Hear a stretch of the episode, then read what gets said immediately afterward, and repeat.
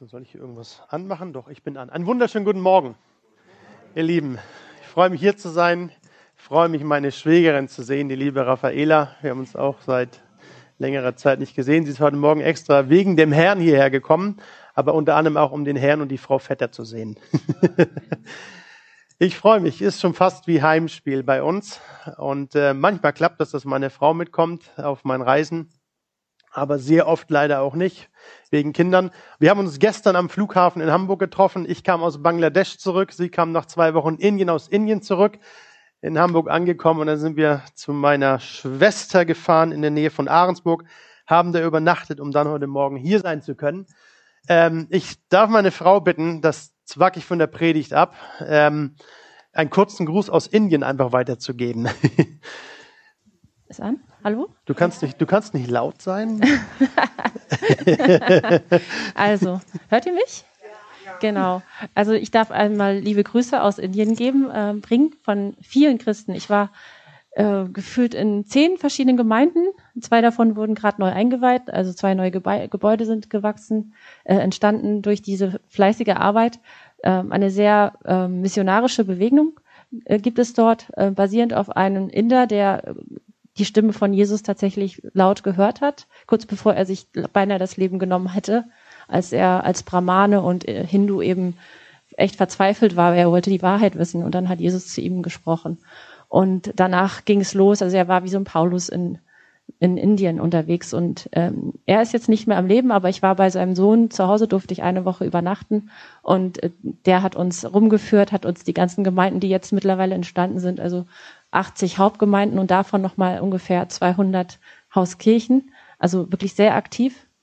Ähm, ich habe auch mit einem Pastor gesprochen, der, der wollte zum Beispiel einen Christen aus dem Dorf umbringen, weil ähm, der Christ einfach Christ war und wegen seinem Glauben und äh, von seinem Glauben erzählt hat. So ist er eben hingegangen, wollte ihn erschlagen, aber er konnte ihn irgendwie nicht, immer wenn er ihn schlagen wollte, hat etwas dazwischen gestanden oder so. Er, er ist immer hingefallen oder konnte, er konnte einfach nicht zuschlagen. Und danach wurde er Pastor. Also dieser, dieser Mann, ich habe den interviewt, demnächst wird es diese Geschichte eben auf Hindi und äh, auch auf Deutsch eben auf YouTube geben. Ähm, also wirklich sehr interessant.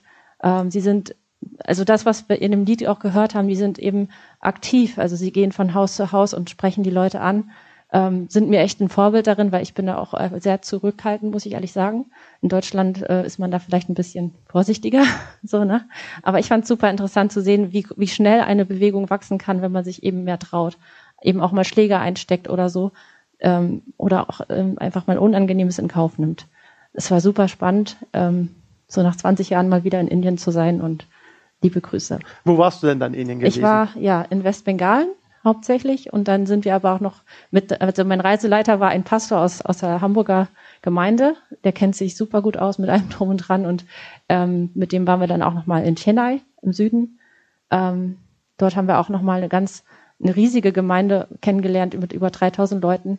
Auch der Leiter dort hat es nicht ganz so leicht, weil die Hindus mögen das natürlich nicht, wenn sie, ähm, wenn Leute abgezogen werden. Aber wenn, wenn man sein Gesicht sieht, also er strahlt einfach die, also du siehst, dass Jesus in ihm drin lebt, also er strahlt es einfach aus und dann, das zieht so krass an, also ich kann nur sagen, also ich hätte es gerne gesehen. Ich war, habe ihn leider jetzt nur persönlich zwar kennengelernt, aber die Gemeinde war, ähm, das war halt leider kein Sonntag. Ich hätte es gerne miterlebt, diese riesige Versammlung. Ähm, also ich habe gesehen, dass, dass Gott eben auch durchaus auch ohne westliche Missionare in Indien jetzt sehr aktiv ist und die untereinander einfach ähm, genug Missionare eigentlich haben, um ähm, die Gemeinde wachsen zu sehen. Und jeden Tag in, in ganz Indien bekehren sich wohl 15.000 Menschen. Jeden wow. Tag. Wow. Ja. Stark. Stark. Dankeschön. Also, ich finde das, finde das begeisternd. Dankeschön. Ich finde das begeisternd, wie Gott weltweit sein Reich baut. Okay. Und habe das ganz bewusst so ein bisschen mit eingebaut, weil unser Blick darf sich gerne ein bisschen erweitern, dass Gott weltweit unterwegs ist. Wir lesen in der Apostelgeschichte von Jerusalem bis nach Samaria und bis an das Ende der Welt.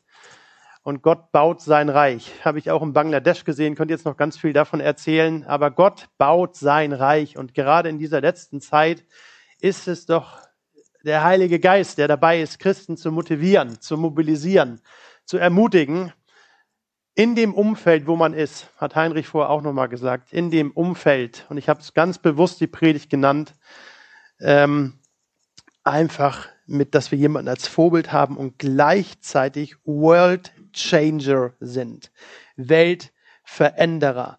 Dieser Text, den wir vorhin gelesen haben, aus Epheser Kapitel 5, Vers 1 und 2, ich lese nochmal ganz kurz vor, jetzt aus der Hoffnung für alle, ähm, sagt Paulus, ihr seid Gottes geliebte Kinder Daher sollt ihr in allem sein Vorbild folgen.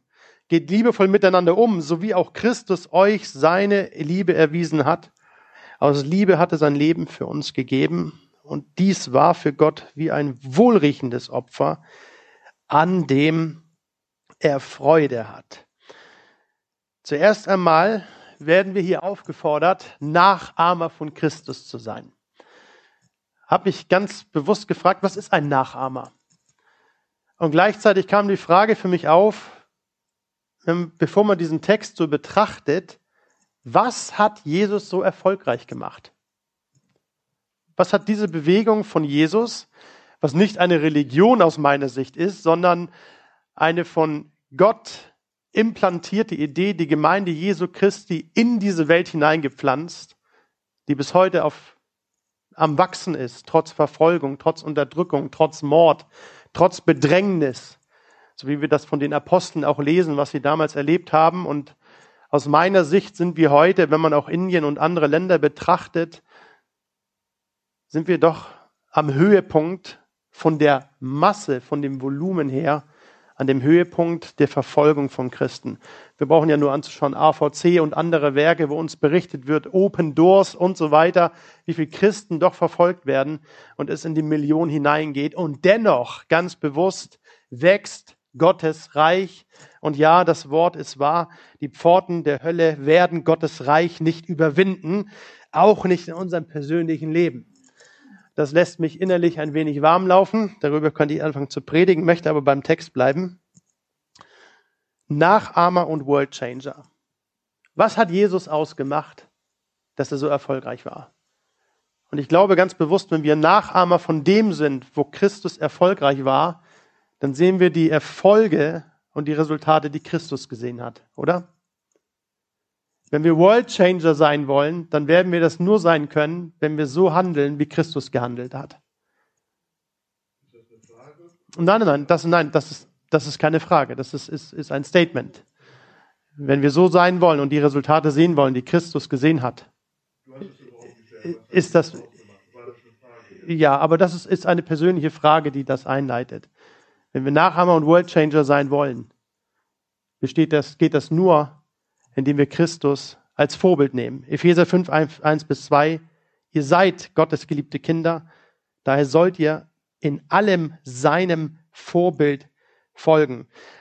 Nun hat Vorbild zwei Gesichter. Ich erinnere mich daran, und ich nehme meine Frau als Beispiel, wenn das ab und zu mal so aufkommt, die Kinder benehmen sich nicht richtig gut. Wir sitzen am Tisch und meine Frau guckt sich an und sagt, ja, ja, deine, dein Sohn, ja, ja. Oder ja, ja, das ist dein, Da sehe ich dich ein Stück weit drin. Das andere Bild kann sein, mein Sohn macht irgendwas und ich bin stolz auf ihn und sage, ja, das ist mein Sohn, siehst du? Ja, ja, das sind meine Kinder. Seht ihr, es hat zweierlei Ausrichtung. Nachahmer zu sein kann bedeuten, dass es positiv oder negativ ist. Nur bin ich froh, dass das bei Christus ganz anders ist. Dass wir doch bei Christus nicht etwas Negatives sehen und auch keinen negativen Erfolg sehen, sondern dass wir bei Christus nur Positives sehen. Denn es heißt doch, dass alles Gute und Vollkommene kommt von dem, der das Licht ist, der gut und vollkommen ist, und das ist doch Christus selber. Und ihn dürfen wir nachahmen, und wenn wir ihn nachahmen, werden wir seine Resultate sehen. Ich möchte euch heute Morgen einfach mit hineinnehmen, wie kann ich persönlich in meinem Umfeld World Changer sein? Wir denken ja oftmals, dass wir, natürlich, ich bin gerne unterwegs, bin auch, reise auch gerne viel und das ist ein Teil der, des Rufes, den Gott mir gegeben hat. Aber World Changer, und Heinrich hat das vorhin so gesagt, fängt im persönlichen Umfeld an. Da fängt's an und da dürfen wir aktiv sein. Und wenn Gott dich dann setzt über vielleicht ein bisschen unterwegs sein und vielleicht ein bisschen über dein Umfeld hinaus, dann ist das dein erweitertes Umfeld.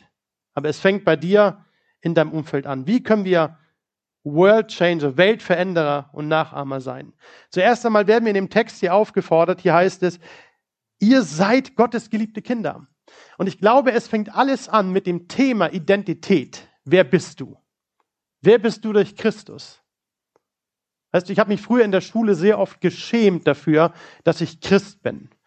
Als Jugendlicher in der Schule, wenn es dann zum Thema Religion oder im Thema in der Klasse mal aufkam, dass man gläubig ist und was Glauben zu tun hat, war ich immer derjenige, der sich so ein bisschen geduckt hat.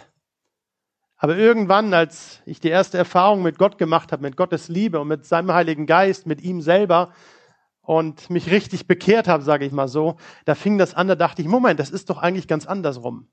Ich brauche mich nicht zu schämen. Und da habe ich irgendwann angefangen, die Leute so ein bisschen zu beschämen, die Gott nicht kennen. Was, du kennst Gott nicht? Hey, mein Freund ist der, der die Welt geschaffen hat. Mein Freund ist der, der Himmel und Erde gemacht hat. Den kennst du nicht? Was für ein, ein Armutszeugnis. Und ich habe angefangen, Leute in Gesprächen in den Schatten zu stellen, sie als blöd und dumm darzustellen, wenn sie Gott nicht kennen. Und das hat richtig Spaß gebracht mal so ein bisschen den Spieß umzudrehen. Hey, ich kenne den, der Himmel und Erde gemacht hat, der nennt mich seinen Freund. Weißt du, Jesus hat zu uns gesagt, er nennt uns seine Freunde. Wow, wie genial ist das denn?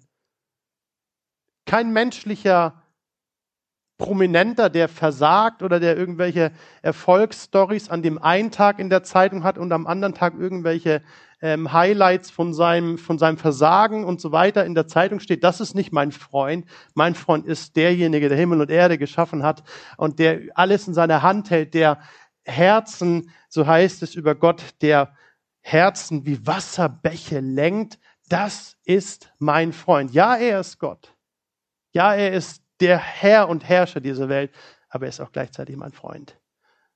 Und warum sollte ich mich schämen dafür? Also erst einmal, ich glaube, ein World Changer, ein Weltveränderer zu sein in seinem Umfeld oder auch ein Nachahmer von Christus fängt an, indem wir uns erst einmal bewusst machen, wer ich bin und ich bin Gottes geliebtes Kind. So fängt Paulus an. Das sind nicht meine Worte, das sind Paulus seine Worte. Ihr seid Gottes geliebte Kinder. Ich finde es interessant, wenn ich mich mit Moslems unterhalte. Ich habe das Vorrecht, wie gesagt, ein bis zweimal im Monat in einer iranischen Gemeinde zu sein, wo ich sehr viel mit Moslems im Gespräch bin. Und dieser Punkt, dass wir Gott kennen dürfen, dass wir Kinder Gottes sein dürfen und diese Gewissheit haben dürfen, wir sind seine Kinder, wir sind angenommen und geliebt, nicht aufgrund dessen, was wir tun, sondern aufgrund dessen, was er für uns getan hat. Das ist dieser große Unterschied. Das ist ein riesen, riesen Thema, gerade auch in der muslimischen Welt. Und sie sind davon begeistert, das erkennen oder das hören zu dürfen. Wir dürfen uns Gottes Kinder nennen. Aus einer Unsicherheit, tagtäglich auf einem Gebetsteppich, und ich sage das ganz provokant, aber auch ganz bewusst, aus einer Unsicherheit tagtäglich auf einem Gebetsteppich oder ich gehe in das Hinduistische oder Buddhistische rein durch irgendwelche inneren Karma-Leistungen oder irgendwelche Leistungen versuchen, Gott wohl zu gefallen.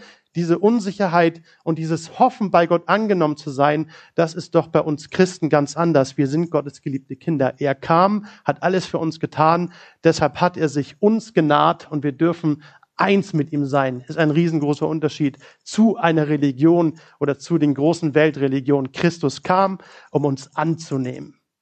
Ihr seid Gottes geliebte Kinder. Da könnte ich heiß laufen bei diesem Thema. Da könnte ich anfangen, jetzt zu evangelisieren und zu predigen. Nur gehe ich davon aus, dass jeder hier irgendeine Entscheidung für Christus gefällt hat hat. Deshalb brauche ich jetzt nicht groß zu evangelisieren, möchte aber durch sein Wort ermutigen.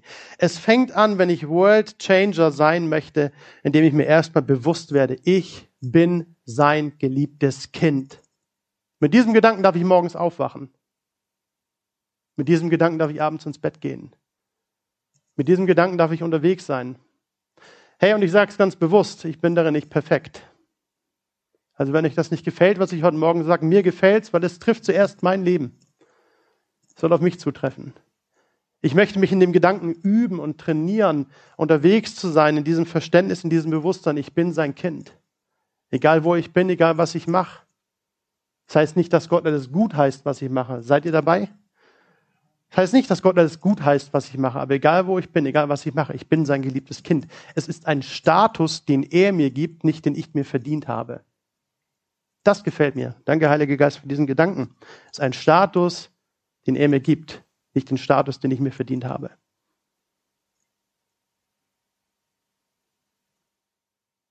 Hm. Ihr seid Gottes geliebte Kinder. Und dann geht Paulus weiter und sagt, daher sollt ihr in allem seinem Vorbild folgen. Erst einmal, ich bin mir bewusst, dass ich sein Kind bin. Und das Zweite, was ich dir heute weitergeben möchte, ist, wenn ich seinem Vorbild folge, dann sehe ich immer den starken, und ich sage es ganz bewusst, den starken Vater. Ich habe letztens in einer Predigt die Frage gestellt, warum kam Jesus auf diese Welt? Um uns eine Religion zu geben, eine Religion zu gründen? Nein.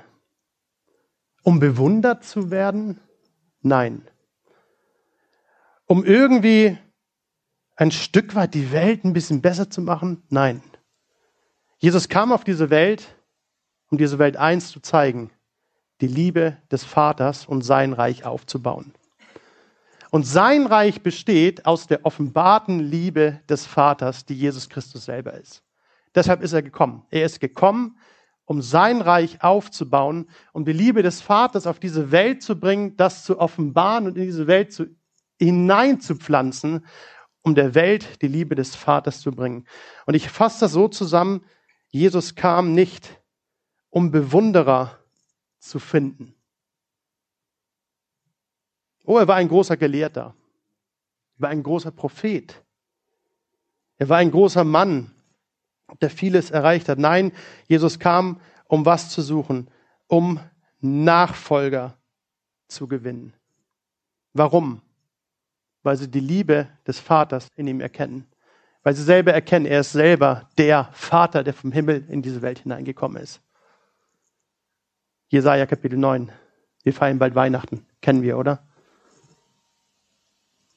Uns ist ein Kind geboren, ein Sohn uns gegeben und man wird ihn nennen Gott ewig Vater.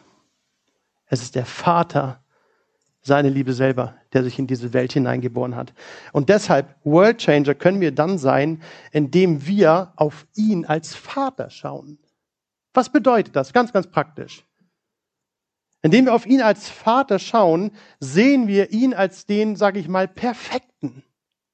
Und wir stellen noch fest, dass, unsere, dass wir selber, Heinrich, du hast das vorhin, ich dachte, du hast meine Predigt vorhin gelesen, du hast vorgesagt, indem wir uns ein Stück weit auch bewusst machen, dass wir endlich sind auf dieser Welt.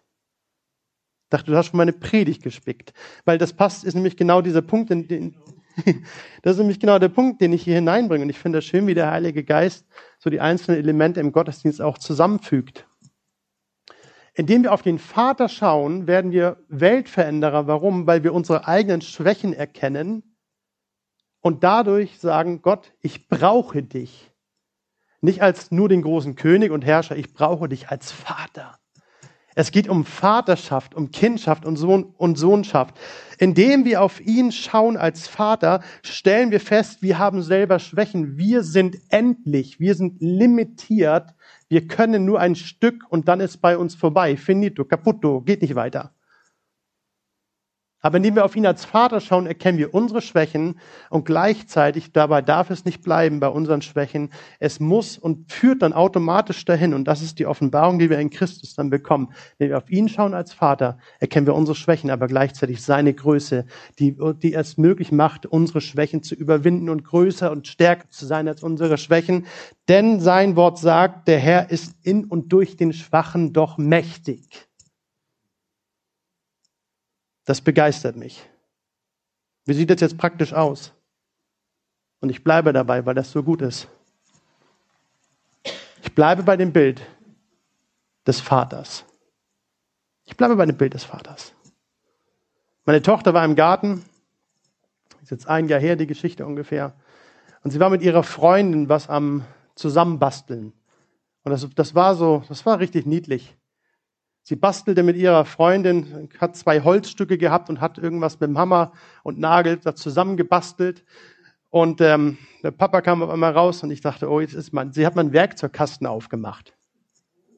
Und das ist immer was ganz Schlimmes. Es ist so, wie man an mein Heiligtum rangeht. Weil ich nämlich eins weiß, wenn mein Werkzeugkasten von meinen Kindern aufgemacht wird, ich finde danach die Sachen nicht mehr. Aus irgendeinem Grund. Es wird mir gesagt, ja, ich habe alles wieder zurückgetan. Ja, ja, ist klar. Aber es ist nicht mehr alles da. Nee, ich, ich war es nicht. Ja, ist klar. Okay, gut. Und ich versuchte in dem Moment ruhig zu bleiben. Ich blieb auch einigermaßen ruhig. Ich habe nur gesagt, tust du alles wieder zurück? Ja, Papa, reg dich mal nicht so auf. Und sie war am Spiel mit ihrer Freundin und zimmerte da irgendwas zusammen. Und dann, ich war im Garten, dann äh, habe mich da hin, hingesetzt, die Sonne genossen. Und dann rief sie mich nach vier, fünf Minuten, rief sie mich, Papa, komm mal schnell her. Ich sag, was ist denn los? Ja, komm mal schnell her. Und ich habe mich aus meinem Liegestuhl, es war ein schöner Feiertag, die Sonne schien und ich musste mich erheben, um dann die 20 Meter zu meiner Tochter zu laufen. Es war eine Glaubenskrise. Was dann passiert ist, dann sagte sie, Papa, guck mal, wir kriegen das nicht mehr auseinander. Das kleine Holzstück mit dem anderen Holzstück verbunden und so einen kleinen Nagel da rein. Und sie waren mit ihren kleinen Ärmchen, hat sie mit ihrer Freundin da, die eine an der anderen Seite, die andere an der anderen Seite, und sie versuchten daran zu ziehen und, und haben es nicht auseinanderbekommen. Und jetzt kam Big Daddy an. Papa, kannst du? Und natürlich. Das war, ich brauchte keine zweite Person, meine Frau als Hilfe. Nein, das habe ich doch vollkommen alleine gemacht. Holzstück in die Hand genommen, zack, auseinander. Und was sagt meine Tochter? Oh, Papa, du bist der Beste. Oh, mein inneres Ego war richtig. Oh, das, oh, das war schön. Oh, das war schön. Herr, Herr, lehre mich Demut. Aber das tat gut in dem Moment. Aber versteht ihr, diese Worte, die gingen runter wie Honig. Und die haben meine Liebe zu meiner Tochter dermaßen bestätigt und bekräftigt. Warum? Nicht, weil ich sie darum gebeten habe zu sagen, oh, jetzt sag doch mal lieber guter, starker Papa. Weißt du, das kam richtig aus dem Herzen von ihr heraus. Papa, du bist der Beste. Das kam so aus ihr heraus, ganz natürlich, ganz einfach, weil sie in einer zutiefsten Dankbarkeit war und gleichzeitig so stolz gewesen ist. Und sie sagte, danke Papa, du bist der Beste. Und so stelle ich mir das vor und genauso ist es auch. Weißt du, wir folgen keinem religiösen Menschen, einem religiösen Idol nach. Wir folgen Gott, dem ewigen Vater, der unser Vater ist, weil wir seine Kinder sind. Dem folgen wir nach. Und was glaubst du, wie es Gott wie Öl runtergeht, wenn wir ihm ab und zu mal sagen, Papa, du bist der Beste. Warum? Weil ich mir meiner eigenen Schwachheit bewusst werde. Und auf einmal realisiere, Papa, du bist es, den ich brauche. Du bist der Vater, du bist derjenige, du bist derjenige, der mich immer wieder herausholt aus Situationen, wie, wie zwei Holzstücke auseinandergemacht werden, weil ich es nicht schaffe. Weißt du, Jesus kam nicht auf diese Welt, damit er sich besser fühlt. Er kam in diese Welt, weil wir es nicht schaffen, weil wir es allein nicht geschafft haben. Seit Beginn der Schöpfung Zuerst fing es an, dass Gott die Menschen in den Garten Eden hineingesetzt hat und so weiter. Dann kamen irgendwann die äh, Gesetze, die Gott den Menschen gegeben hat, damit er Gemeinschaft mit ihnen haben kann. Dann kamen irgendwann die Propheten, damit Menschen Weisung von ihm bekommen, damit Gott eins doch mit den Menschen haben kann, diese, haben kann, diese ewige, innige Intimität. Sie haben es auch nicht geschafft, die Menschen. Und dann kam der Masterplan von Gott ins Spiel seit Beginn der Schöpfung schon und lange, lange vorhin, schon seit Beginn der Urzeiten schon von ihm festgelegt. Dann kam er selber in diese Welt, weil die Menschen es nicht geschafft haben. Und die beiden Holzstücke, die auf einmal nicht auseinander zu bekommen waren, die, Schwach, die Schwachheit der Menschheit, die hat er selber auseinandergezogen und gesagt, bitteschön, ich habe es für dich getan, weil ich euer Vater sein möchte. Da fängt Evangelium an und da fängt das an, wenn wir das verstehen, dass wir World Changer sein dürfen in unserem Umfeld. Zuerst einmal, indem ich mir bewusst bin, ich bin sein geliebtes Kind. Zweitens, ich schaue auf ihn als Vorbild und werde mir meine eigenen Schwächen bewusst und bewusst, ich brauche ihn als Vater. Drittens, wie, wie kann ich noch weiter ein Weltveränderer werden und ein Nachahmer von Jesus? Drittens, indem ich ihm erlaube, durch mich aktiv werden zu dürfen. In anderen Worten, indem ich ihm erlaube, durch mich zu wirken. Jesus hat den Jüngern einmal, und wir kennen dieses Gebet, was Jesus dann spricht, dieses hohe priesterliche Gebet, haben, haben wir alle schon mal gehört, oder? Wo Jesus dann ganz klar sagt, ich bete, dass ihr untereinander eins seid, wie ich eins mit dem Vater bin. Und dann drückt Jesus gleichzeitig diesen Wunsch aus, dass wir eins mit ihm werden, wie er eins mit dem Vater ist. Das heißt, die gleiche Power, die gleiche Kraft, die gleiche Energie in uns, der Heilige Geist, den wünscht Jesus, dass er genauso durch uns aktiv wird, wie er durch ihn selber aktiv geworden ist. Warum? Weil es uns selber, gemäß dem Bibelwort, was Jesus selber sagt, ohne mich könnt ihr nichts tun. Und wir können nur Weltveränderer und Nachahmer von ihm werden, indem wir ihn bitten und ihn erlauben, in und durch uns zu wirken. Das hast du vorher auch ganz toll zusammengefasst. Wieder in meine Predigt hineingespickt, wahrscheinlich durch den Heiligen Geist, so ein paar Impulse bekommen, aber indem wir ihn erlauben, durch uns aktiv zu werden. Ich gebe ein kleines Beispiel. Manchmal denken wir, es ist so groß und kompliziert. Und ich weiß nicht, ob ich dieses Beispiel hier gebracht habe, aber ich finde das so toll. Und ich kann sein, dass ich das hier mal gebracht habe, aber ich finde das so toll, wie uns das zeigt, dass wir oftmals gar nicht so groß und kompliziert denken müssen. Da war in, in der Gemeinde in, in Toschstedt, wo damals noch Ingolf Elzel dort Pastor war, die haben immer jährlich so eine Gebetswoche in, im Januar gehabt ähm, wo wir auch Gebets- und Fastenwoche, wo wir auch mal dran teilgenommen haben.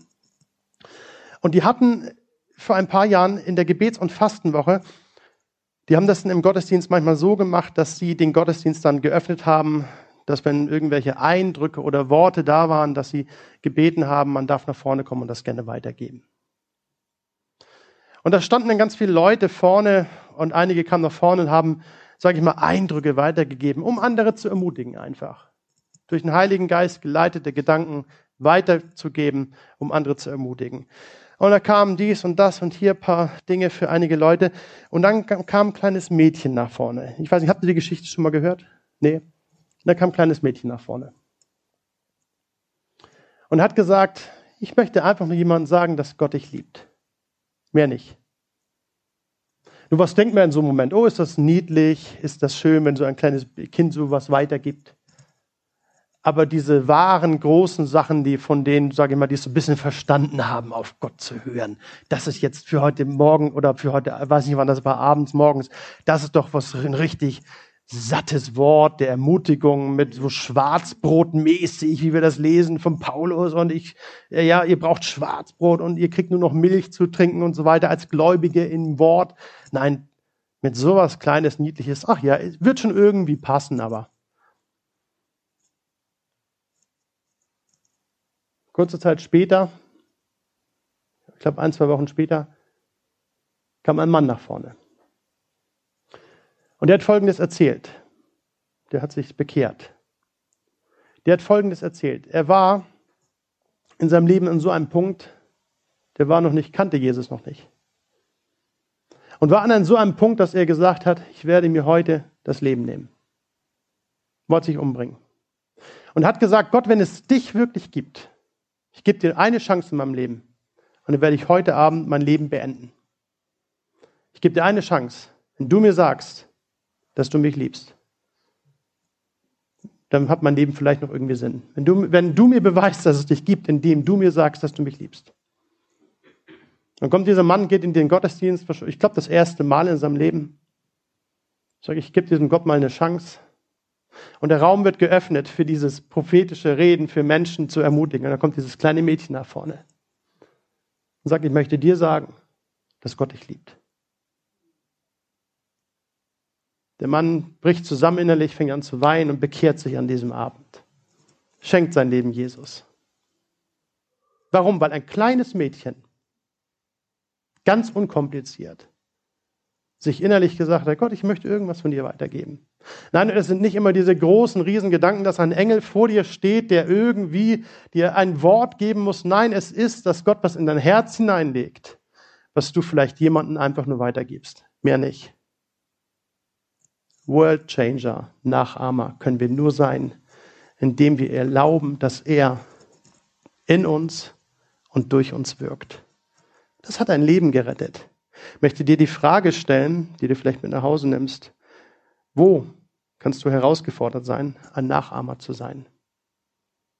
Wo bist du vielleicht herausgefordert zu sagen, Gott, hilf du mir. Ich möchte dir wieder mehr erlauben, durch mich zu wirken. Das war der dritte Punkt. Und der vierte,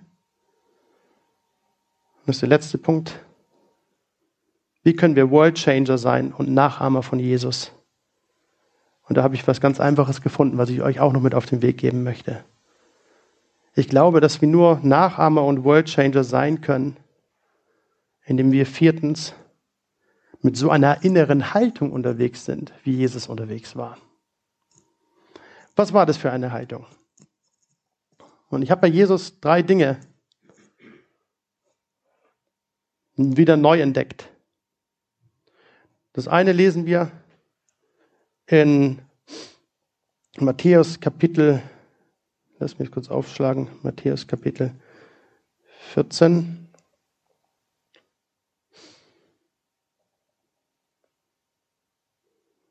Wenn jetzt die Technik wieder schön mitspielen würde, dann wäre das sehr schön.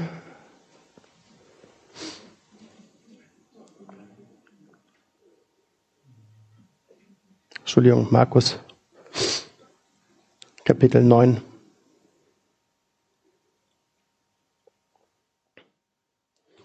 Da lesen wir, dass Jesus auf einen Berg gegangen ist.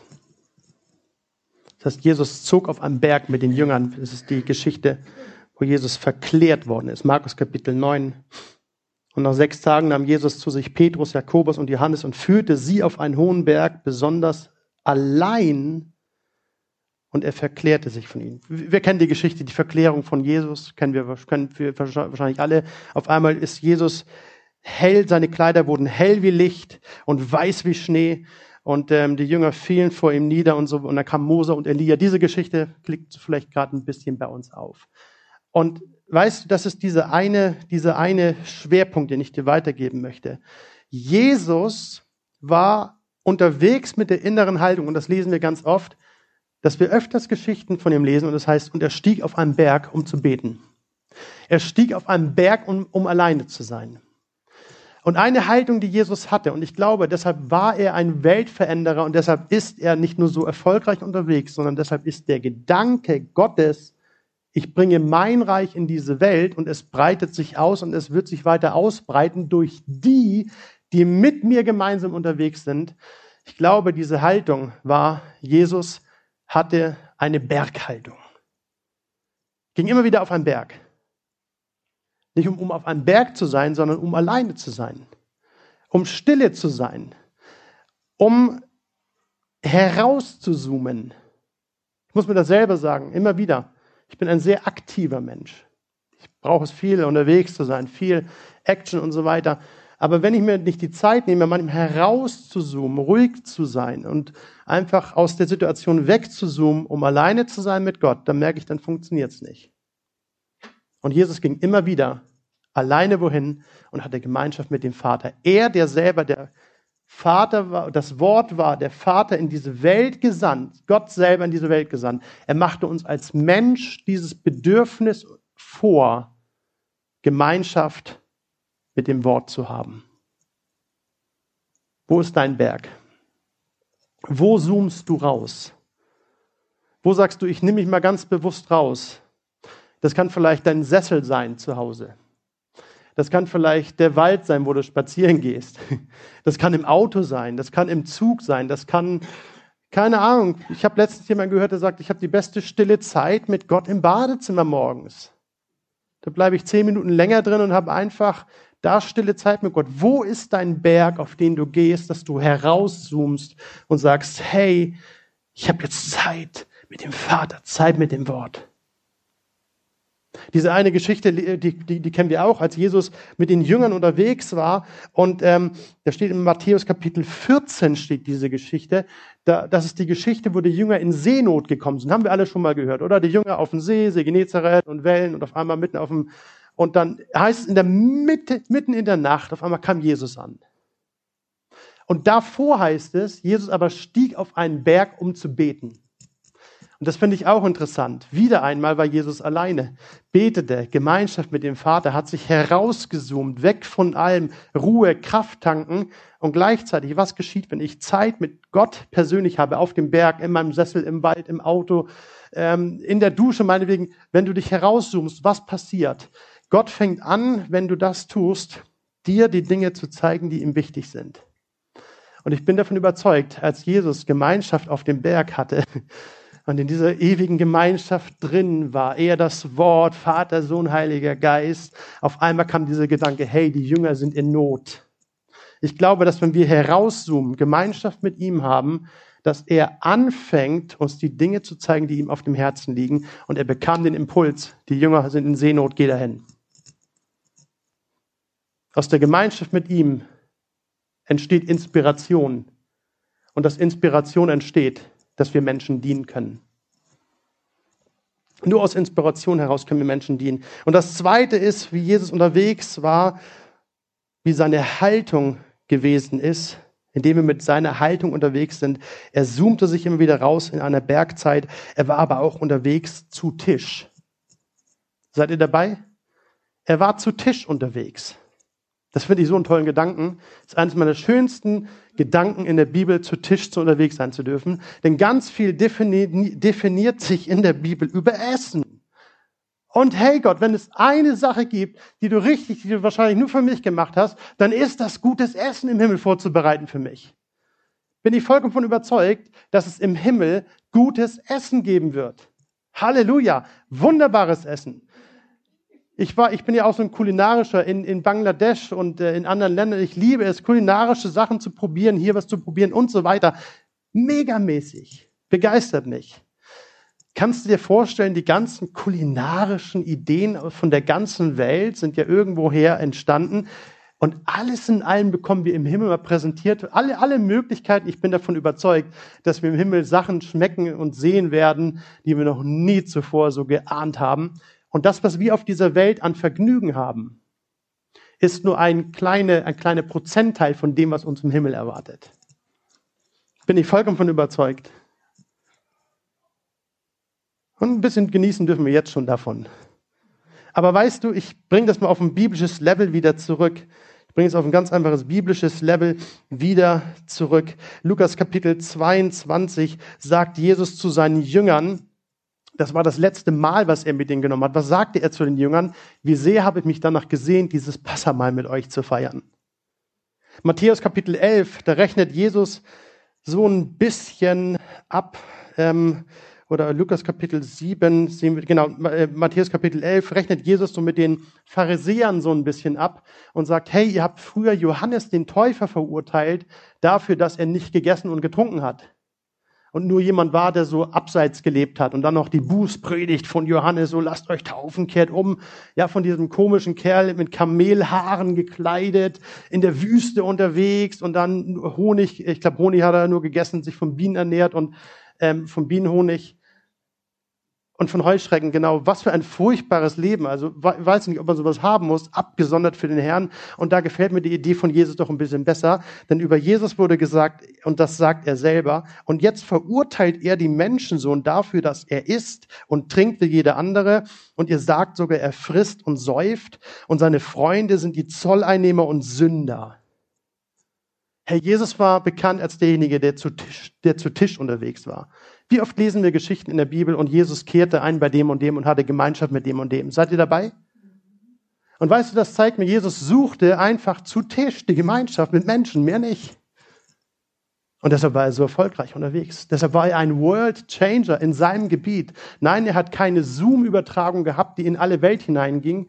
Übrigens, ich glaube, dass diese Dinge wie Zoom, wie Technik heutzutage zum Teil diese größeren Dinge sind, wo Jesus gesagt hat, sie werden größere Dinge tun wie ich, bin ich ganz vollkommen von überzeugt. Billy Graham, ähm, ähm, äh, Pro-Christ-Aktion, hey, das sind aus meiner Sicht genutzte Möglichkeiten des Geistes Gottes, die uns gegeben worden sind, um das Evangelium zu verbreiten. Richtig genial. Was zeigt uns das? Lasst uns zu Tisch mit Menschen ganz praktisch unterwegs sein. Öffne mal dein Haus für jemanden und sag doch gerne mal, hey, wie wäre es, wenn ich dich mal einladen darf? Da entstehen tolle Gespräche, da entsteht Gemeinschaft und das bringt dich auf dem Level zurück, dass du ein ganz normaler Mensch bist, aber der den Vater kennt. Und am Tisch das zu teilen, ist eine wunderbare Sache. Letzter Punkt. Warum war Jesus so erfolgreich unterwegs? Und wir können das nur sein, indem wir seine Nachahmer sind und diese Haltung haben wir eher. Seine Haltung, herauszoomen auf den Berg, am Tisch mit Leuten Gemeinschaft haben. Und das Dritte, was ich hier auch noch weitergeben möchte als letztes ist, und er war auf der Straße unterwegs. Er war auf dem Berg, er war am Tisch und er war auf der Straße. Nur ein fahrendes Schiff kann man lenken. Habt ihr den Satz mal gehört? Nur ein fahrendes Schiff kannst du steuern. Und ich rede jetzt nicht darum, unterwegs zu sein wie so ein verrückter, ange, ähm, verrückter Getriebener, der jeden Tag irgendwie ähm, nur unterwegs sein muss, weil du denkst, ich muss jetzt unterwegs sein. Ich meine, auf der Straße unterwegs zu sein, weil du einfach ganz natürlich unterwegs bist mit dem Bewusstsein, du bist geliebtes Kind Gottes und da, wo du bist, ist Gott mit dir unterwegs. Da, wo du bist, sage ich dir ganz bewusst, ist der Himmel mit dir unterwegs, weil er der das Wort ist, vollkommen in dir wohnt. Du hast nicht nur den halben Heiligen Geist, wie Jesus ihn hatte, du hast den gleichen Heiligen Geist in dir, wie Jesus ihn hatte. Jemand hat in seiner Predigt mal gesagt, den Gedanken habe ich übernommen, hat gesagt, du hast nicht einen kleinen Heiligen Geist in dir, so einen Junior Heiligen Geist, du hast den gleichen Geist Gottes in dir, wie Jesus ihn hatte. Und wenn du irgendwo hinkommst, bist du mit diesem Gedanken unterwegs. Christus in mir die Hoffnung der Herrlichkeit in diese Welt. Und es heißt, Lukas Kapitel 19, und Jesus zog mit seinen Jüngern durch Jericho. Jesus war auf der Straße unterwegs. Übrigens, diese Geschichte geht dann weiter und Jesus zog durch Jericho und wem ist er begegnet? Einem Zachäus, einem Zolleinnehmer. Wir kennen die Geschichte, oder? Zachäus steigt schnell herab von deinem Baum. Und Zachäus war ein, ich kenne dieses Sonntagsschullied noch. Zachäus war ein kleiner Mann, ein sehr kleiner Mann war er. er stieg auf einem Maulbeerbaum, denn der Heiland kam daher. Wer, wer, wer, kennt das Lied noch? Das lässt doch Zeiten noch hochkommen. Danke, danke an die, die sich investiert haben in solche Zeiten. Das ist bei mir hängen geblieben. Und weißt du, warum Jesus so erfolgreich unterwegs war, weil er auf der Straße war. Und nein, es war nicht so, dass er ähm, sich jeden Tag eine Liste gemacht hat, heute gehe ich in die Stadt, in die Stadt, in die Stadt und in die Stadt. Er war unterwegs mit seinen Jüngern und das heißt, und er zog ganz einfach durch Jericho hindurch. Und da, wo er hinkam, hat er Möglichkeiten genutzt. Und ich glaube, wir können nur Möglichkeiten nutzen, wenn wir auch real in dieser Welt unterwegs sind. Ich schließe hier mit einem Beispiel. In Bangladesch, als ich das letzte Mal da war, saßen wir in einem schönen Café. Und ähm, in diesem Café saß uns eine junge Frau gegenüber. Uns meine ich mit zwei Pastoren und ich, also drei Pastoren. Und in dem Café, junge Frau saß uns gegenüber und ich dachte, hat es auf dem Herzen, die anzusprechen, ihr irgendwas weiterzugeben. Und ich habe aber zwei Gedanken in meinem Kopf gehabt. Der erste Gedanke war, ich bin in einem muslimischen Land. Oder es war mehr wie zwei Gedanken. Der zweite war, äh, wenn man von Jesus erzählt, kannst du eventuell verschlagen werden. Also die Leute könnten auch, wenn sie sich dadurch angegriffen fühlen, ähm, da gehen die wildesten Gedanken durch den Kopf, ja. Mein Gedanke war, ich erzähle dir von Jesus, dann springt jemand auf und ruft Allahu Akbar, Allahu Akbar und auf einmal ist ein Tumult, den ich da und auf einmal wird mir der Kopf abgeschlagen. Also irgendwelche solche Gedanken geben. Ich bin jemand, der sehr viel äh, Fantasie hat, fragt meine Frau. So. Und dann dachte ich aber, hey, Moment, die Chancen, dass diese Frau jetzt ein Riesentheater macht, sind relativ gering. Zweitens, wir wären ganz schnell rausgerannt und könnten schnell flüchten. Also äh, Schlussfolgerung, ich habe nichts zu verlieren.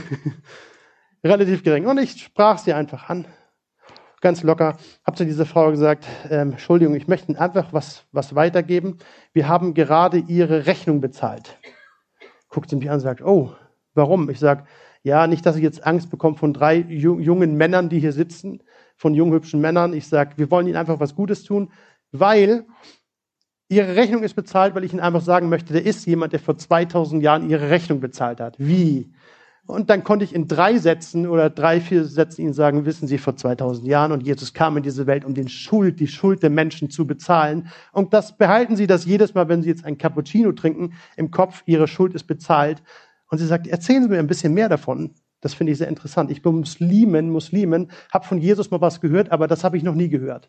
Und aus zwei Minuten Gespräch wurde, wurden zehn Minuten Gespräch, wo wir ihr das Evangelium weitergebracht haben. Am Schluss hat sie gesagt, lassen Sie mir eine Karte hier, ich möchte in Kontakt bleiben.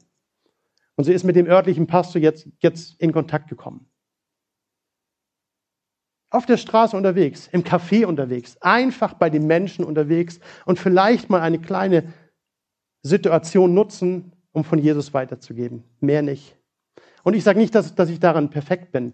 Aber weißt du, es sind manchmal diese kleinen Gedanken, die man in seinem Kopf hat, die in dem Herz, die in dein Herz hineingekommen sind, durch niemanden geringeren alleine als den, der die Welt regiert. Und das ist der Heilige Geist mit seiner Kraft, der in unser Herz hineingelegt worden ist. Kann es sein, dass er manchmal kleine Gedanken gibt und sagt, hey, sprich den vielleicht mal ganz kurz an. Sei einfach auf der Straße unterwegs. Sei einfach ganz praktisch unterwegs. Es ist der Heilige Geist, der das tut, dann durch dich und durch mich. Und dann bist du ein World Changer in deinem Umfeld, in deiner Familie, in deinem Umfeld. Vielleicht in Hamburg, vielleicht ein bisschen weiter hinaus. Egal wo du bist, du bist unterwegs mit dem Heiligen Geist. Ich möchte das alles nochmal ganz kurz zusammenfassen. Keine Angst. Das dauert jetzt keine Stunde, sondern es dauert nur ein paar Minuten. Wie kann ich Nachahmer von Jesus Christus werden und ein World Changer?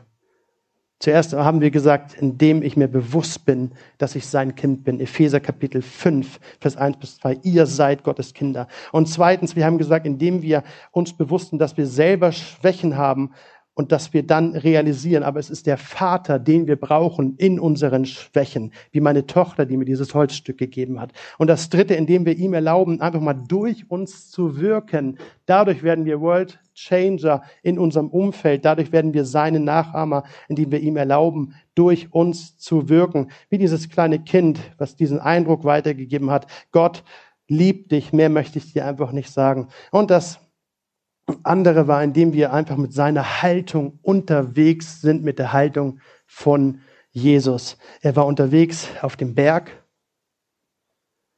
Er war unterwegs zu Tisch. Und er war unterwegs auf der Straße. Soweit Gottes Wort. Und ich darf uns bitten, wenn das möglich ist, dass wir nochmal gemeinsam aufstehen. Und dann möchte ich gerne mit uns gemeinsam beten. Und danach an dich übergeben, lieber Heinrich. Ist das richtig? Ja. Ja. Lieber Herr Jesus, ich danke dir doch nicht für mein ewiges Wort, sondern für dein ewiges Wort, Jesus. Weil du doch derjenige bist, der seinem Wort selber in der heutigen Zeit auch noch Gültigkeit verleiht. Weil du derjenige bist, der doch heute noch dein Wort lebendig macht. Und ich danke dir, Herr Jesus, dass du dein Wort selber lebendig machst in unserem und durch unser Leben. Und ich bete, dass da, wo wir ein Stück weit uns heute Morgen entdeckt haben, auch in diesem Wort, was du uns lebendig gemacht hast, dass du uns da immer wieder herausforderst, uns das vor Augen hältst und uns gleichzeitig, Vater, dabei hilfst, deine Nachahmer zu sein und dadurch ganz automatisch Weltveränderer zu sein. Dafür danke ich dir dafür. Amen.